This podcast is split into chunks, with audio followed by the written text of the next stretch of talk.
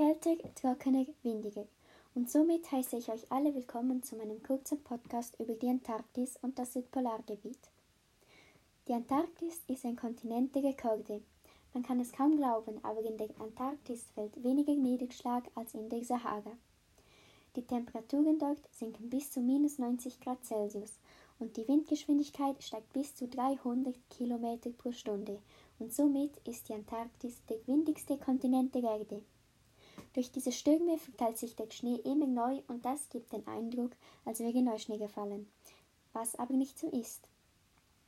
Das durchschnittlich 2500 Meter dickes Eis ist das größte Süßwasserreservoir der Welt.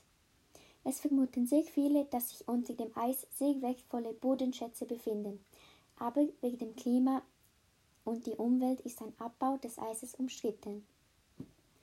Durch das Klima ist die Antarktis der Kontinent mit den langsamsten biologischen Ablaufen. Wegen diesen Zuständen ist ein Leben dort fast unmöglich und es gibt dort auch keine dauerhaft bewohnte Siedlungen. Das Einzige, was die Menschheit dort aufgebaut hat, sind 80 bewohnbare Forschungsstationen und das ist auch gut so, denn der Tourismus ist dort nicht so gerne gesehen, weil das den Lebensraum der Tiere sehr gefältigt. Eine von diesen 80 Forschungsstationen ist die Neumeier 3. Die Neumeier 3 wurde 2009 neu aufgebaut, weil die alte Station 17 Meter tief im Schnee versank. Deshalb hat man die neue Station auf 16 hydraulischen Stelzen gebaut, die sich so anheben lassen, dass man Schnee darunter schaufeln kann und somit ein erneutes Versinken vermeiden kann. Die Neumeier 3 hat 40 Betten und zwei Stockwerke. Sie ist 68 Meter lang. Durch Windkraftanlagen und Generatoren erhält die Station Strom und durch eine Schneeschmelzanlage werden die Forscher mit Wasser versorgt.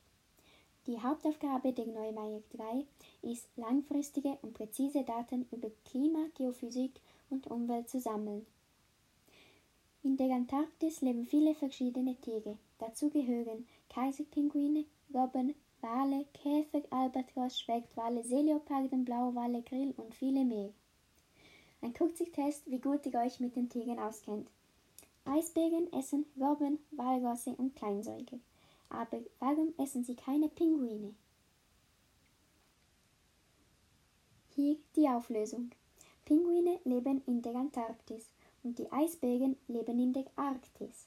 Und ich denke nicht, dass sie ein Schiff nehmen und in die Antarktis gehen, um Pinguine zu essen.